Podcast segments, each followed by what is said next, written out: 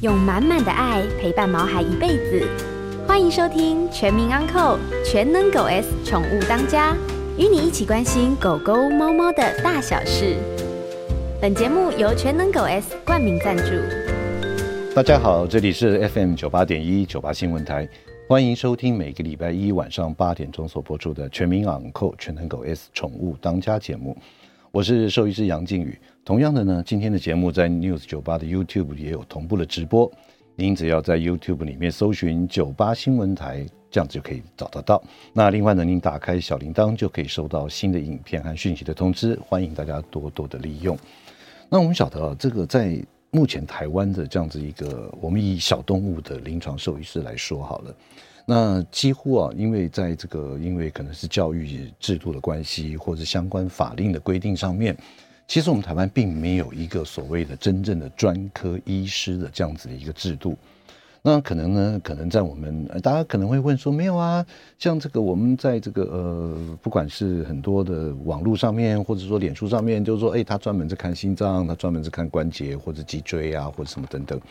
那毕竟啊，在这个一个系统上面来讲，它必须有一个充足的一个训练。那另外呢，也有一个专科医师的认证。那这两个东西呢，在台湾现在目前还没有完全的建立。所以因此呢，呃，在一般的临床的小动物的兽医师上面来讲，几乎是全科。哦，我们常常在过去了，现在比较没有了。在以以前的动物医院里面，你会看到内外产骨科啊，什么什么这样子，他几乎什么都要会，什么都要做。那因此呢，在这个呃，这个甚至于啊，有些那种呃，像比方说我们肿瘤，或者说我们要探测或怎么样，我们要做一些检查，那自己也要在动物医院里面呢，啊，自己就哎用显微镜稍微看一下等等。也就是说，这样子什么都做的这样的情况之下呢，其实啊，动物小动物临床兽医师在台湾到目前来讲，有一些这样子什么都做的，真的是蛮辛苦的哈。那但是呢，我们在看到反观我们看国外，那尤其是在美国而言，它已经非常完善的一个专科医师的制度。所以不管是说你是看外科的，或是内科的，甚至于内分泌，甚至于骨科等等，它都有各种不同的认证。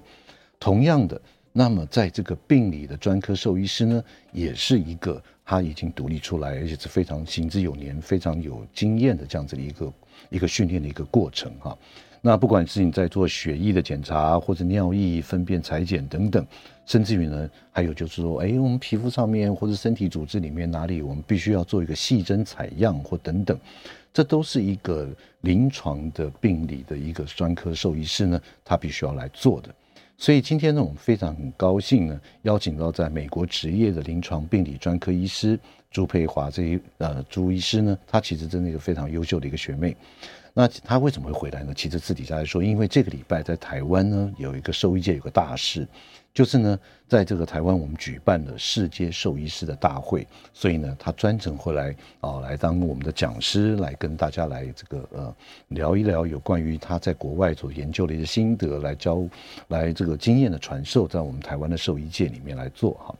那我们朱佩华朱医师呢，他毕业于台大兽医系。那他前往那个德州农工大学取得兽医病理生物学的博士，而且呢，他接着完成美国兽医临床病理专科兽医师的认证，成为一名临床病理的专科兽医师。目前也是美国宾州大学临床病理科的助理教授，来跟大家聊一下有关于临床病理跟我们小动物临床的工作上面的一些关联以及重要性。哎，呃，朱老师来跟大家打个招呼吧。哦，杨医师好，呃，各位观众朋友大家好。嗯，好，那不免俗的，我们还是问一下哈，就是说在很多我们呃兽医系毕业的学长学弟妹们呢，他在这个呃可能会选择，嗯，可能我选择外科，我可能选择内科、皮肤科，甚至于骨科等等。那我想，为什么你会这个成为一个临床病理的专科兽医师啊？呃，其实这个过程也是算有一点误打误撞，因为当初我其实很单纯的一个想法就是想要。在呃职业在台湾职业一段时间之后，想要出国看看，嗯，所以当初我就申请了国外的呃硕士班这样子。嗯，那我进去的时候，刚好我找的这个老师，他是一个临床病理的专科医师，然后实验室里面其他的学姐也都是临床病理专科医师，所以算是一个地利之便，就很有这个机会暴露到这个环境，比如说。嗯，他们看 case 啊，讨论会啊，我就变得都会参与其中，嗯、然后慢慢的就是耳濡目染，然后越来越喜欢这个领域，这样。嗯嗯嗯，所以跟还没有进去接触到这个的时候，会有截然的不同的感觉。对，因为在台湾，呃，虽然说我们有小动物临床病理这一门课，嗯、但是呃，它比较着重的还是在这个血液数值跟尿液、嗯、尿检的这个分析。嗯、那细胞学这个部分其实是比较缺乏的。嗯嗯。那我记得我以前在就学的时候，大概。呃，整个学习的课程就是只有一堂在着重于细胞学这个部分。嗯嗯嗯、那到了美国之后，在这个实验室里面，其实大家平常讨论的 case 都是在讨论细胞学。嗯嗯，嗯对，所以、欸、这个可能我们听众朋友他并不是念兽医啊或者相关领域的这样子啊，可不可以跟大家简单聊一下细胞学在干什么、啊？好，细胞学就是嗯，嗯 就是呃，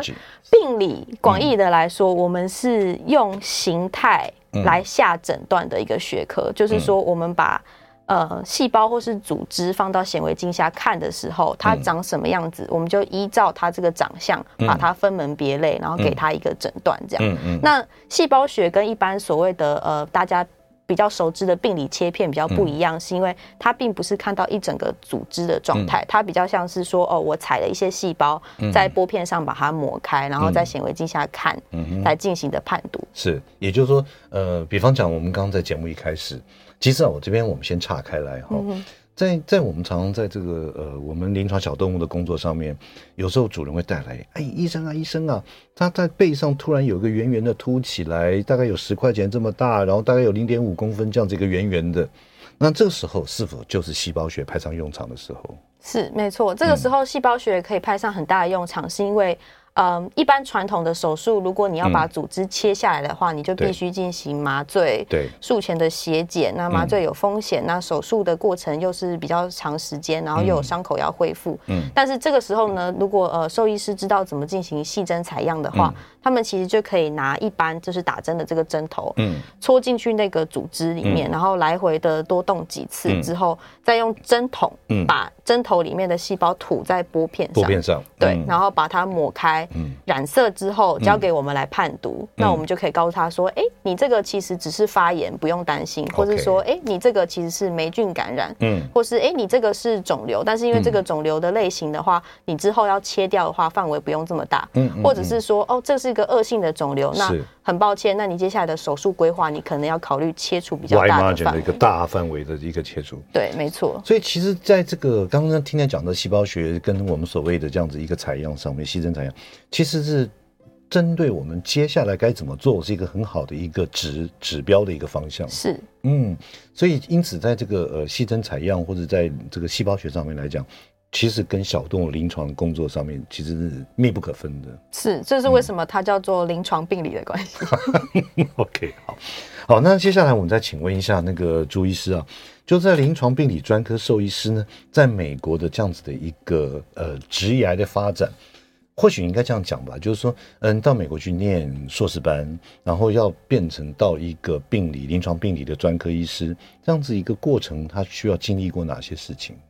嗯，其实不见得，呃，想要往这个方向发展的话，不见得需要先念硕士或是博士班。嗯、呃，如果是以一般美国的兽医系毕业学生的状况，他们通常。呃，因为他们的兽医系是学士后的制度，就是说大学念完之后，你再花四年的时间，嗯，去念兽医系。那通常到那个时候，大家已经对于未来想要走的方向都有很明确的想法，比如说想要成为外科医师，想要成为病理科医师。那对呃病理有兴趣的学生，通常他们就是在兽医系的过程中就会去实习，嗯，到各个不同的学校的病理科实习。那结束之后呢，他可能就可以直接申请。所谓的住院医师，嗯、而不需要经过就是呃，我们说 internship，就是 intern 的这个阶段，嗯、就是小动物学士后的实习兽医师的阶段。哦，还可以不需要这样？可以不用，病例其实很多可以不用。那他需要做一个考试吗？或者一个认证吗？或者怎么样的一个过程？嗯，进去住院医师训练并不需要，嗯、就是你基本上申请，嗯、然后对方愿意收你就可以。嗯、但是呃，你要获得专科执照的话，你必须要通过两个阶段的考试。嗯、那第一个阶段，他考的就是呃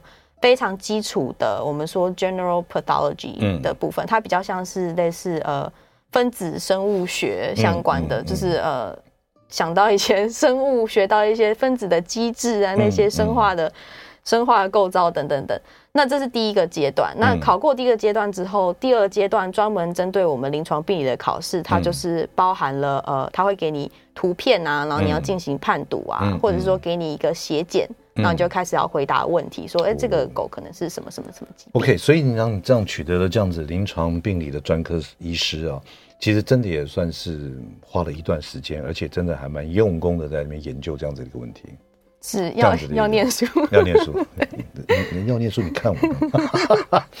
好，那我想说呢，为什么会就是说，因为临床病理专科医师取得了之后，那现在目前您是在美国宾州大学临床病理科担任助理教授嘛？是。那这个为什么没有在一般的动物医院，或是说现在回到一个我们的学校来任教的一个原因呢？可不可以跟大家来聊一下？呃，就是以我个人来说，我会想要从事教职，是因为我对于教学非常有热忱，就是我很喜欢教学生，然后很喜欢讲课，把复杂的概念解释清楚，然后让学生理解的这个过程，所以我才选择教职。教职。对，那除了教职之外。嗯，这个科目大部分的专科医师其实都是在外面的诊断公司上班，比如说像国外的呃 IDEXX 或是 Antech，或是现在呃 Zoetis 也有在做诊断的工作。对，那很多他们嗯可能到了一个地区性的实验室里面工作，或者是说。他可以在家里面 remote 上班。OK，好，呃，今天在我们节目现场的特别来宾是美国宾州大学临床病理科的助理教授朱佩华朱医师，来跟大家聊一下临床病理跟我们实际上我们这个的动物医疗诊疗的相关的一些关联性。我们进入完广告，马上回来。欢迎回到九八新闻台全民昂扣全能狗 S 宠物当家节目，我是兽医师杨靖宇。今天在我们节目现场的特别来宾是美国宾州大学临床病理科的助理教授朱佩华朱医师，特别来我们节目现场跟大家聊一下有关于临床病理跟我们一般的宠物的看诊方面有哪些相关性哈。来，那个朱医师啊，我想说一开，我们现在就直接进入我们今天的主题。嗯，其实我们今天的主题最主要的聊一下有关于这个细针采样。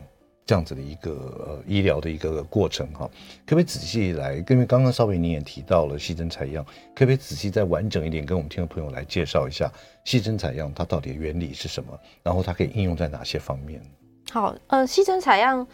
其实可以应用的范围非常的广，基本上就是、嗯、呃。狗狗、猫猫身上如果发现了任何的肿块，嗯、然后甚至不一定是皮肤表皮的肿块，可能是在超音波下面发现说，哎，肝脏好像有个肿瘤，或者说，哎，脾脏好像有个肿瘤，嗯，那这个时候都可以应用到细针采样的这个原理，嗯，那它是一个基本上不太有副作用，然后也不太会疼痛的一个过程，所以狗狗、猫猫是不需要经过麻醉的。那有一些可能。稍微耐受性比较不是那么高的犬猫，可能需要稍微镇静一下，嗯、但是那都是呃非常轻微的，一下子就 OK，他们通常都不会有什么感觉。嗯、那兽医师要进行的过程呢，通常都是会呃，如果是皮肤肿块的话，就是先把毛剃掉，嗯，然后把那个呃区域稍微消毒之后呢，就会拿一个一般打针的这个针头，嗯，戳进去。嗯、那它戳的方式通常就是进去这个组织之后，嗯，不要。又出来，嗯，就是你在里面试着换不同的角度，嗯，多搓一点，再把它拔出来。对，那这时候再把这个针头接上针筒呢，透过空气把那个细胞推到推到玻片上，那玻片上。的细胞抹开，嗯，染色之后放到显微镜下面就可以进行诊断。嗯嗯，所以是一个。基本上最耗时间的过程是这个染色的过程，染色的过程，对对对对，所以只要一染完色，马上就可以进行判读。嗯嗯。那我们实际上在操作的时候，呃，染完色拿到玻片放到显微镜下面，甚至有时候一两分钟我们就有答案了，嗯，然后马上就可以打报告。是，就说哎，这个看到是什么样的细胞？对，好，那那这样子的话，就是说，在可以应用这样子，刚刚你也提到了，就是说有什么样的一些情况，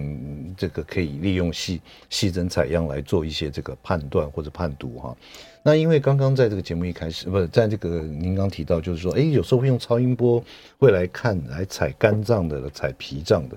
那因为哦，在最近啊，其实我也接到有些听众朋友在我们的在我这边留言，就是说。哎，如何能够来确诊很多肠道型的淋巴嘛？就是说淋巴瘤啊，什么造成这个呃肠肠道变窄啊，或者是说怎么样的一个消化上面的一个问题？那请问一下，在这个有关于肠道型的或内脏型的淋巴瘤淋巴嘛，细针采样可不可以派上用场？是这个细针采样绝对也可以派上用场，但是呃，要取决于说它里面淋巴球分布的这个状况，因为当然我们常常可以看到是很明显就是啊，这个一定是淋巴瘤的 case，或者是说很明显这个只是一个呃继发性的反应，它可能是受到一些呃感染啊，或者是说身体有其他的发炎，所以引起的这个淋巴球像的变化，那。有时候你遇到一些中间比较尴尬的 case，因为我们在诊断淋巴瘤的时候，我们其实是有一个诊断标准，就是要百分之五十以上的淋巴球是要大颗的淋巴球，我们才可以说这个是癌症。嗯，但有时候你得到的趴数可能刚好就是四十、四十六十趴，那这个时候我们可能就需要一些更进阶的诊断来辅助。那呃，我合作过的一些兽医师的话，我会建议说，哎，他们这个染完色的。这个细胞学玻片其实可以直接寄到美国，嗯，科罗拉多州立大学的实验室。嗯，那他们有一个 PCR 的检测，我们叫做 PARR，叫 PAR。PAR。那他进行这个检测的时候呢，他就是可以从那个已经染完色的淋巴球，把它刮下来，然后去做 PCR，去看说，哎，这些淋巴球它到底是肿瘤的淋巴球，还是发炎的淋巴球？对，那这个因为它本身已经是一个。死掉的细胞在玻片上面，嗯、所以当你寄出国外的时候，不会有所谓的保存或是检疫的问题。是是是对，那我们都可以配合这个呃，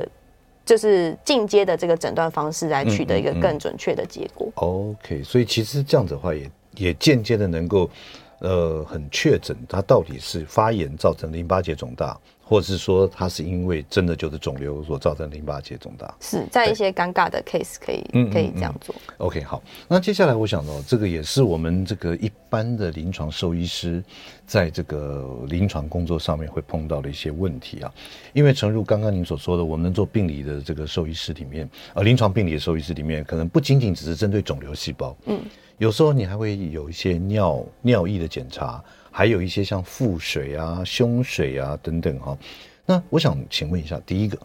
为什么在我们体内，比方说像腹水、胸水，好，甚至于尿液，它也需要做一些这种临床病理的检查？它的重要性，或者说它的必要性在哪里？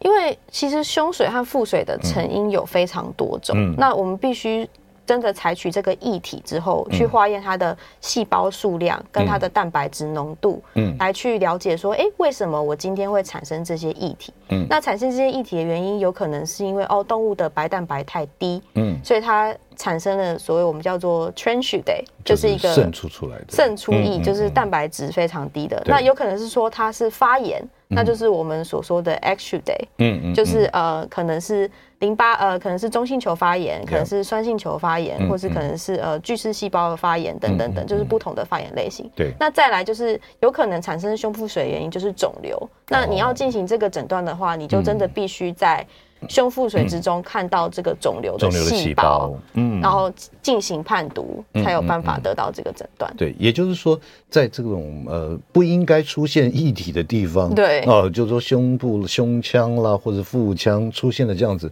我们必须要判断它到底的成因是什么。是，这也会影响到就是接下来该如何来治疗。是，而不是说乱枪打鸟，就是说，哎，它它明明就是营养不良，造成白蛋白过低。然后身体过多的水分就排到腹腔去，嗯，所以这个因此在这个临床的工作上面，其实这很重要的哈。那接下来我想也是有听众朋友也问，还有我自己在有时候在看诊的时候也会有这个事主来问啊。就说，比方说这样的，我们这个碰到的一些像乳腺肿瘤 MGT 的乳腺肿瘤，或者说呃切下来身体的有一些这种，不管它是有可能怀疑它的脂肪球，或者脂肪瘤，或者是肥大细胞瘤等等。那我们常会就说建议主人要求说，希望能够送到那边做病理的一些切片。那可是往往有时候主人会觉得说，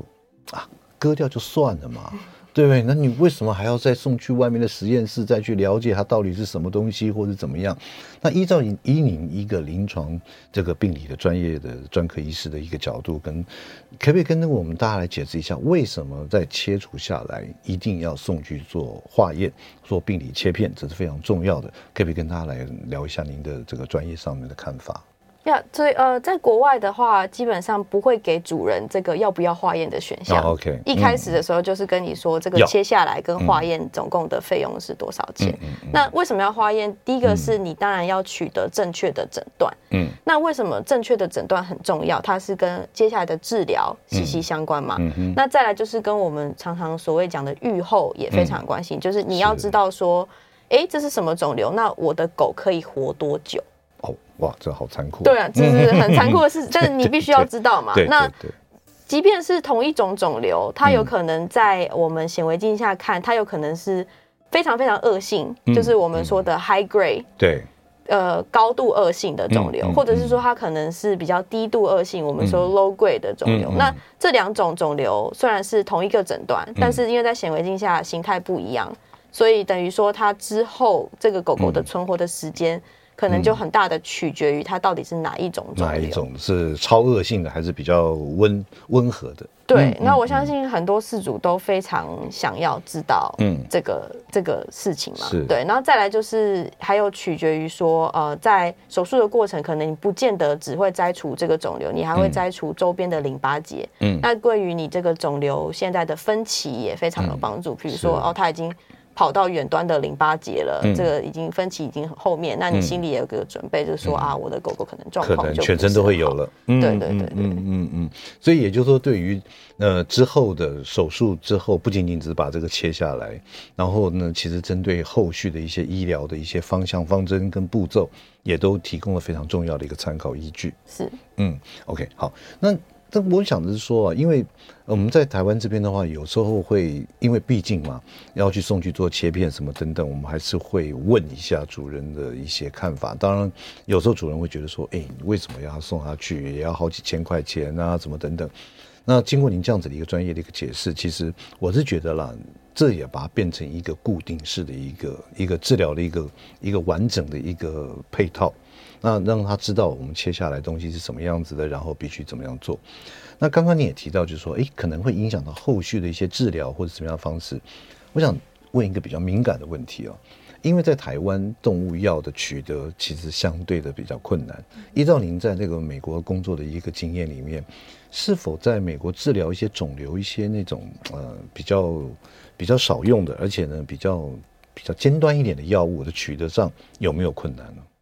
呃，因为我自己本身是临床病理科的这个专业，嗯、等于说我的客户其实不是面对一般的事主，而是面对兽医师。嗯、那我可以提供就是我的诊断上的建议，嗯、但我通常不会去过于干涉大家就是用药或者是说呃治疗的方向，但是我会提供他们一个方向这样。那我自己的在美国这边接触到的经验是，因为他们市场比较大，所以很多时候。这个药它本身研发就是针对给小动物的，所以不会说哦，我们拿到一个比较大剂量，然后我们还要剥碎碎、剥小小的给动物吃。对，而是它一开始来的时候就是哦，一只狗吃一颗，嗯，大狗可能吃两颗，小狗吃一颗这样子，一开始就已经规划好。对，不过这个这个问题，因为在台湾很多这些，尤其是肿瘤用药。真的，有时候我们看到一些这种期刊也好，或是这种这种报告也好，就说啊，这个这样子的一个肿瘤，这样子的一个状态，用这种药其实效果还不错啊，什么等等。可是我们真的就拿不到，真的就没有。对对啊，在美国不会有这种情，比较不会了。对对对。OK，好。那今天在我们节目现场的特别来宾是美国宾州大学临床病理科的助理教授朱佩华朱医师，也是朱老师，来跟我们聊一下有关于这个临床病理在我们小动物治疗上面的一个呃相关性。那接下来呢，我们进入广告，广告之后呢，我也开放我们听众朋友的 call in。只要您对于这个动物检验方面，或者说临床病理方面有任何的问题，都欢迎您扣音进来。我们的电话是零二八三六九三三九八。欢迎回到九八新闻台全民昂扣全能狗 S 宠物当家节目，我是兽医师杨靖宇。今天在我们节目现场的特别来宾是特别从美国宾州大学临床病理科助理教授哦回来的呃朱佩华朱医师呢，来跟大家聊一下有关于这个临床病理跟小动物临床诊断上面跟临床医疗上面一个相互的一些相关性。那接下来呢，我们也开始接听我们听众朋友的 calling，。那我们的电话是零二八三六九三三九八。只要跟临床病理或者检验，或者说呃抽血也好，或者是说腹水、胸腹水需不需要怎么样，怎么样，或者您碰到什么样的一个问题，都欢迎您 call in 进来，或是在我们 YouTube 里面呢留下您的问题，那这样子的话，我们就会立刻来帮您的回答。好，呃，注意一下，哎，刚好现在有一位有一个专业的问题，我看一下哈，杨医师朱老师好，打扰了。我是目前在兽医学院就读的研究生，希望朱老师不知道对于细针采样的样本，我看 flow cytometry，yeah，PAR PAR，那朱老师会推荐如何使用选择的时机？嗯，所以以 PAR 来讲的话，嗯、就是当你不确定这个是不是肿瘤的时候，嗯、你就先用 PAR，、嗯、看它是不是肿瘤。嗯，那。当你确定说它是肿瘤，比如说啊，它是淋巴瘤，然后你想知道它是 B 细胞还是 T 细胞的时候，你就用 flow cytometry。嗯、那送检的样本的话，你从那个字面上意义，你也可以去理解，因为 flow 就是流体嘛，体所以你必须是要是液体的样本。嗯、所以说，即便你采了淋巴结，嗯，你必须是液体，然后把它吐到那个紫色管里面。嗯、对对对，Okay 那。PAR 的话，就是我们前面讲，就是你一般的细胞学抹片，其实都可以送。嗯、OK，对，是，所以这样子的话，这个 Jam 应该可以听得懂 Yellow，对不对？对对。OK，好，嗯，那接下来我们再来聊一下啊，就是这个呃，有关于，因为您现在目前是在美国嘛，对不对？那如果说在我们台湾有需要，或者说我们做了一些抹片啊，什么等等的这种细针采样或者等等。可不可以借由一些这种，我们把一些这个呃，我们的抹片、我们的切片做出来染色完了之后，是否能够借由一些不管是用这个照片的传送方式或怎么样，可不可以来可以协助我们的兽医师来做一些这样子的一些诊断呢？嗯，是的，没有问题。就是我本人现在有经营一个 FB 的粉丝专业，就是叫做美国兽医细胞学专业咨询。嗯，那在那个专业上面，我有教导一般的临床兽医师他们。怎么采样，然后怎么样去用手机拍摄显微镜的照片？嗯，那因为现在就是网络非常的发达嘛，嗯、所以其实他们只要有办法可以用手机拍摄显微镜的照片给我，嗯，上传到那个呃我的 Google 表单，嗯，那我收到照片之后呢，我就可以进行诊断，然后我会开一相应的报告，嗯。给各位这样。对，就是说你看到的大概是什么样的一个状态或者一个形态。是，嗯，OK，好，其实这个也可以多加以利用嘛，对不对？好，那接下来我想问一下那个问题啊，就是说我们刚刚也提到说这个细针采样可以做一些那个一些肿瘤啊或什么等等，那可不可以简单来跟大家介绍一下哪些的肿瘤可以借由细针采样得到比较较高的一个诊断率？因为我们晓得在其实以我个人而言，我最怕碰到就是肥大细胞瘤哦哦，那个肥大细胞瘤在受细针采样的时候，不知道是。不知道为什么或怎么样，总是一些心里面忐忑不安。好，所以这个细针采样对于哪些肿瘤可以提高它的这种所谓的确诊率啊？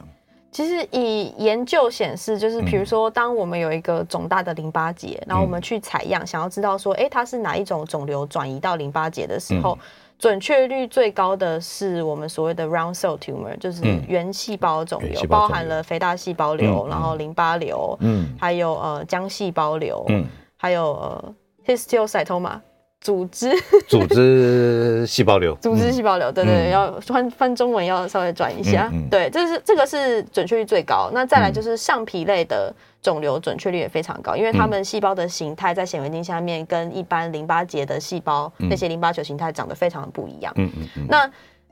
最棘手的状况应该就是我们所谓的肉瘤，嗯，sarcoma，然后还有就是我们的黑色素瘤，嗯，melanoma 也是比较难以诊断的，嗯，因为常常很多时候，当你去采淋巴结的时候，里面其实它本身就有。以现存的黑色素细胞，然后那些黑色素细胞有黑色素.但它们并不是肿瘤细胞。嗯嗯嗯。对，那这时候在你显微镜下看，你会看到说黑黑一片，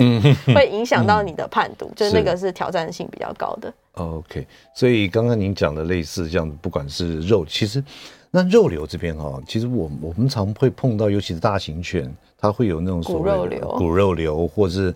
hemangiosarcoma 这种血管肉瘤等等。那这个细针采样有。有有帮助吗？是这个细针采样，我们也常常收到相关的案例，嗯、也是会有帮助。说到骨肉瘤啊，这边可不可以跟跟大家聊一下？因为其实老实讲，在过去大概三五年之前，其实台湾养大型犬的风气还蛮盛的，嗯，不管是拉拉、哈士奇或是黄金。那因此呢，在这样子目前那一批养下来的这些狗狗呢，其实年龄都蛮大的。那常常会看到一些什么手腕啊，或者是说腕关节、肘关节或怎么样，突然就肿起来，慢慢慢慢肿起来。这个有关于这个所谓的这种骨肉瘤哈，可不可以用一个呃一个方式来跟大家介绍一下，它到底是什么样的一个疾病，然后该如何来确切来诊断？呃，其实骨肉瘤的这个诊断呢，嗯、它就是呃我们所谓的这个成骨细胞它变成肿瘤化的一个过程。嗯、那它在细针采样上也是有非常大的的利用价值，因为很多时候可能兽医师照了 X 光，嗯，他很怀疑，但是因为一旦这个诊断下去，可能狗狗就需要截肢。对。对，对，所以它非常仰赖我们的判读，就是说，哎、嗯，到底是不是骨肉瘤？嗯嗯嗯、那骨肉瘤真的是要非常靠采样的技术，因为你有时候真的采不到，或是说采到只有一两颗细胞，嗯、那我没有办法因此下这个诊断，嗯、那就是需要说兽医师他必须要配合他 X 光上面的这个形态的变化，说，哎、嗯，我强烈怀疑这个可能是骨肉瘤，嗯，然后再来送给我一个 sample，然后我放到显微镜下去看的时候，我必须要看到那些。非常丑的，已经肿瘤化的这些成骨的细胞，嗯。嗯嗯、然后透过他们的形态去判别说，嗯，对我觉得他们就是已经形态多变，或是丑到了一个程度，没有办法把他们当做正常的细胞了，嗯嗯，嗯那我才有办法去下这个诊断。嗯、那很多时候，呃，会发生的一个状况就是说，同时有发炎的反应，嗯，那这个时候细胞有点丑。但又有点发炎，嗯，所以我没有办法去下决断说，哎、欸，它到底是发炎还是肿瘤？那这个的话，可能就真的是比较棘手的这个状况。OK，所以其实老实讲，就像你刚刚讲的，因为我们真的很很要很小心、很小心宣布，他真的是得到的这种骨肉瘤 osteosarcoma，嗯，就是说得到这种骨肉瘤，真的他接下来这就面临的就是切与不切，对，然后什么时候切，切到哪里？所以这个真的就是我们最难去下判断的。不过也非常高兴，也非常嗯庆幸有可以提供这样的一个服务，可以来帮我们做一个最一个 final 的一个最最正确的一个诊断，免得之后的一些处理过程里面发生一些令人遗憾的事情。是。好，哎，我们再接下来回到您这个工作上面啊。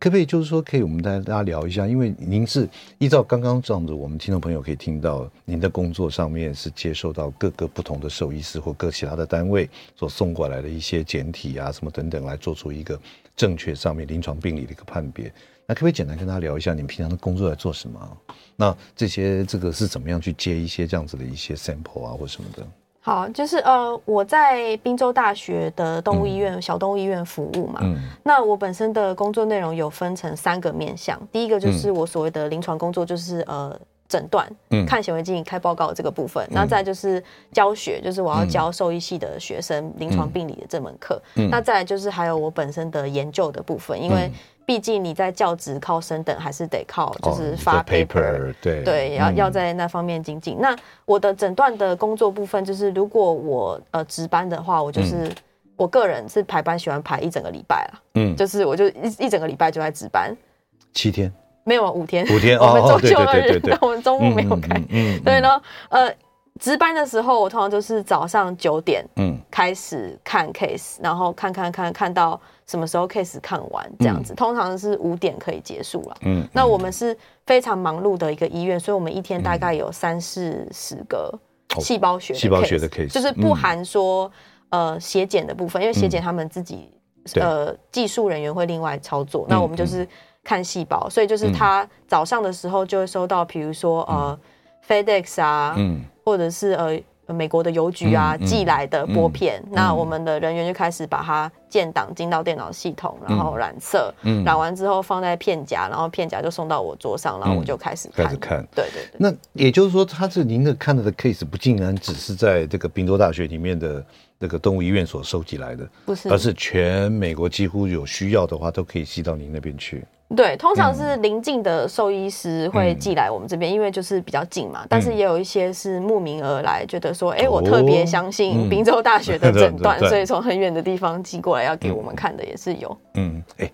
我想私下问一下，有没有？因为我我相信能够提供这样子的一个病理切片的，或者说临床病理的一个检查的，应该有好多家嘛，对不对？是会不会有不同的结果啊？会，其实有时候我们会收到一类的 case，它叫做 second opinion。哦，就是说，哎，我已经把这个送到外面的诊断实验室，得到了这个报告。嗯，但是我觉得怪怪的，可不可以请你们宾州大学老师再帮我们看一看？这样，所以我们的确是都会收到这样的 case。那收到这个 case 通常也是比较棘手的状态，所以我们都会非常审慎的对，很慎审慎对待。通常不是只有我一个人看，如果我收到这样子。Second opinion case 的话，我就会把它带到 case round，然后大家一起来看。嗯，然后到时候报告里面就会写说，哎，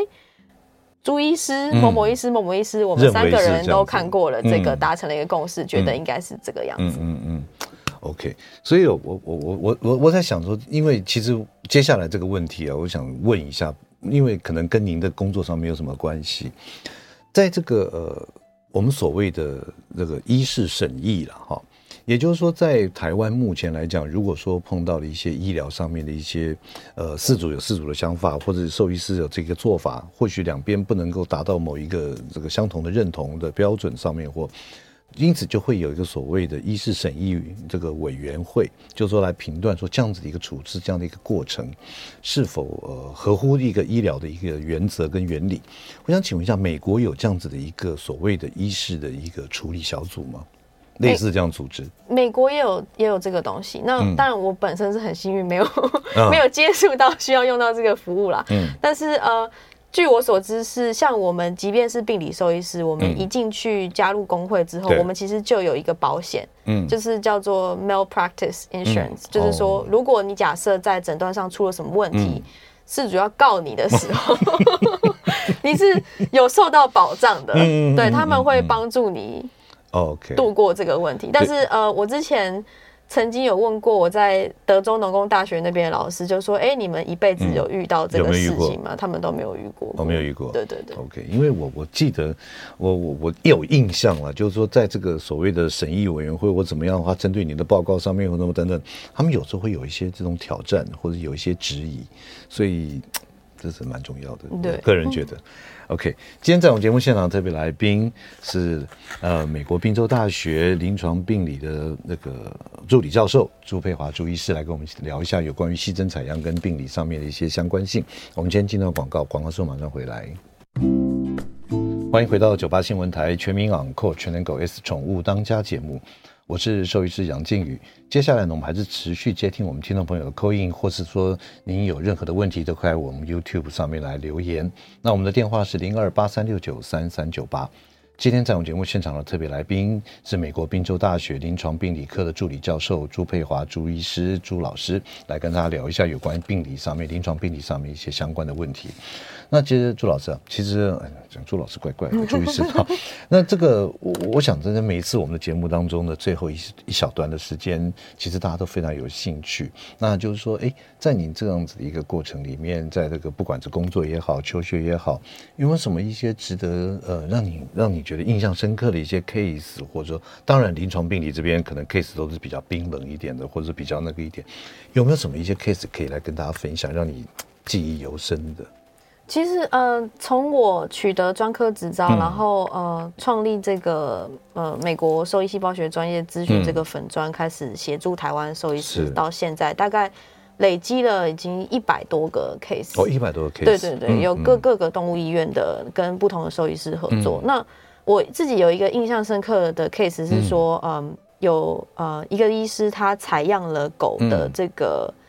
嗯呃，长骨的淋巴结，长骨的淋巴结，对，就是蛮里面的淋巴结。然后采完样之后，照了照片送给我看，结果我一看之后，发现说，哎，这个就是神经内分泌的肿瘤，嗯，跑到了长骨的淋巴结里面，就是里面不是淋巴球，而是外面来的肿瘤。那这个东西，其实，在我们呃临床病专科兽医师一看，是非常典型的一个案例，就是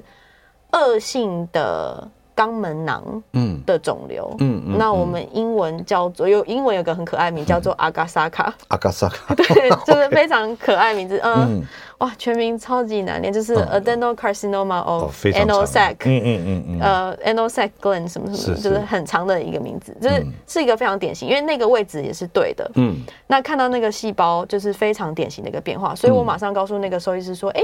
你有没有做肛门指诊？对。然后他就说：“哦，肛门指诊。”然后马上一去指诊之后，发现非常非常非常小的一个肿瘤，嗯，就找到了，就找到了，在那个肛门里面，嗯嗯嗯嗯，对，然后他就觉得说，哇，这个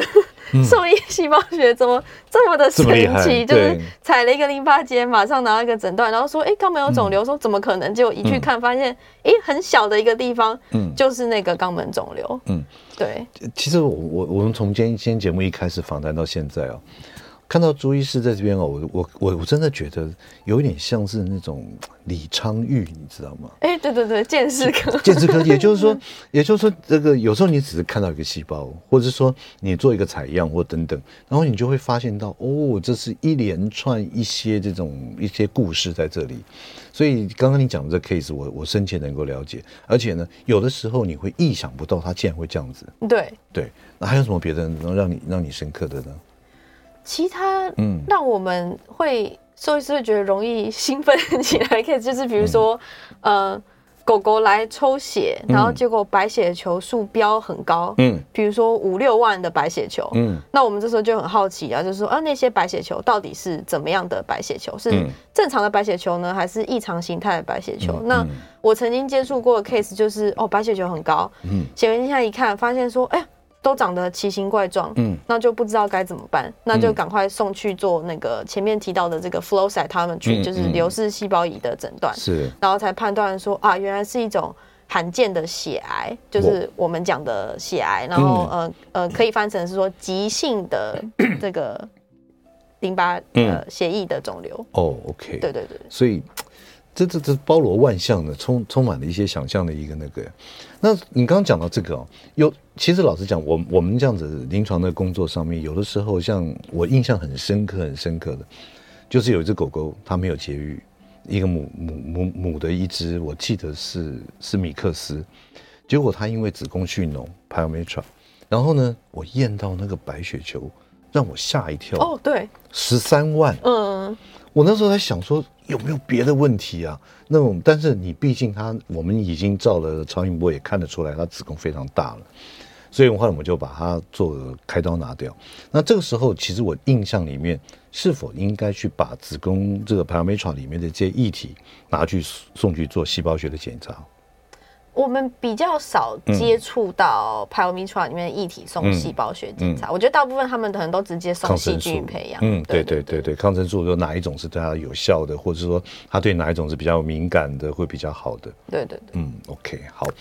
那今天呢，也非常谢谢我们朱佩华朱医师啊，来跟我们聊一下有关于这个临床病理上面，跟我们兽医师临床上面。那我想说，因为这次你刚好回来台湾，然后也在我们台湾在这个礼拜所举办的世界兽医师大会来担任讲师啊，来就把你的所学的专精来跟大家来做一个分享。那我想说，在节目快结束的最后一点点的一分钟时间，有没有什么话想跟我们听众朋友说的？就是说，您饲养宠物的时候，或者说您做一些什么一些事情，你必须要做一个决定的时候，那是否临床病理是一个非常好的一个帮忙的一个一个方式？是，我觉得呃，对于一般的事主来说，就是要找到会愿意帮你进行，而且了解怎么进行细针采样的兽医师。嗯、那同一个时间呢，呃，你可以鼓励这个兽医师说，哎。是不是你可以了解说朱医师有提供这样的专科的诊断服务？嗯嗯、那请他采样之后送给我判读，嗯、那我会出一份报告给你，你也可以有一个呃报告的这个 copy。这样往后你如果想要再去看另外一位医师寻求第二个意见的时候，嗯、你至少有一个诊断的依据。这样。嗯嗯嗯